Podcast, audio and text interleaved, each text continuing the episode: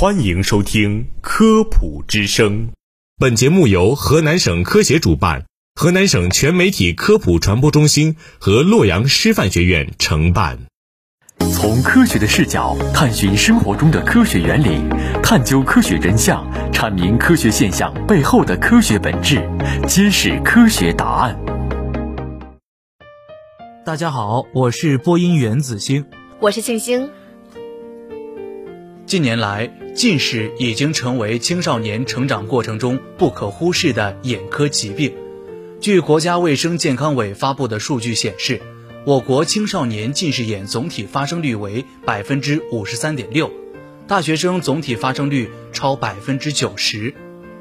这也使得预防近视的话题变得十分热门。是啊，在这种情况下，护眼神器也应运而生，网红眼药水、蒸汽眼罩、中药眼贴等护眼产品逐渐流行起来。不过，它们的安全性和有效性却让人难以辨别。在谈论网红神器是否有效、安全之前，我们需要先了解近视的性质。在近视中，轴性近视是最主要的一种。近视的成因往往相当复杂，其中包括遗传因素和环境因素。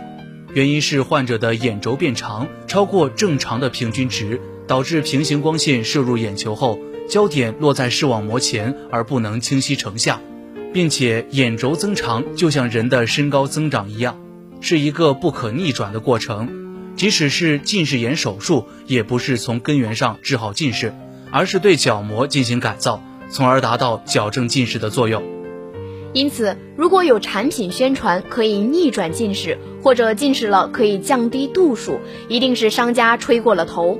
对于护眼神器秘籍，也要当心。首先，并不建议将网红眼药水作为缓解视疲劳的药品长期使用，因为眼药水中一般含有防腐剂，长期使用可能会对眼睛造成不良影响，并且眼药水可能还含有一些特别的成分，比如肾上腺素、冰片等。这些成分虽然能让眼部血管收缩，消除红血丝，让人感觉清爽。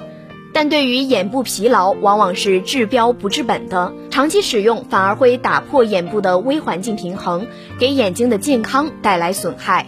而蒸汽眼罩、中药眼贴可能在一定程度上改善眼部周围血液循环，对于黑眼圈、眼睛干涩、早期的麦粒肿能够达到一定的缓解作用，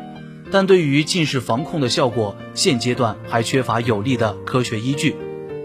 造成视疲劳的因素有很多，缓解的方式也不是相同的，所以不建议随意选择冷敷或者是热敷。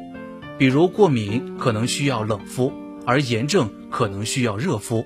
所以最妥善的方式是寻求眼科医生的专业帮助。在此给大家分享下正确的护眼方法：一、增强户外活动，青少年建议每天一到两小时的户外活动。无论是阴天还是晴天，户外活动对于预防近视都能起到一定的作用。这一方法已有大量科学研究证明其有效性。二、缓解视疲劳，选择不含防腐剂的人工泪液。人工泪液可以帮助润滑，不含激素和抗生素，是比较安全的非处方药。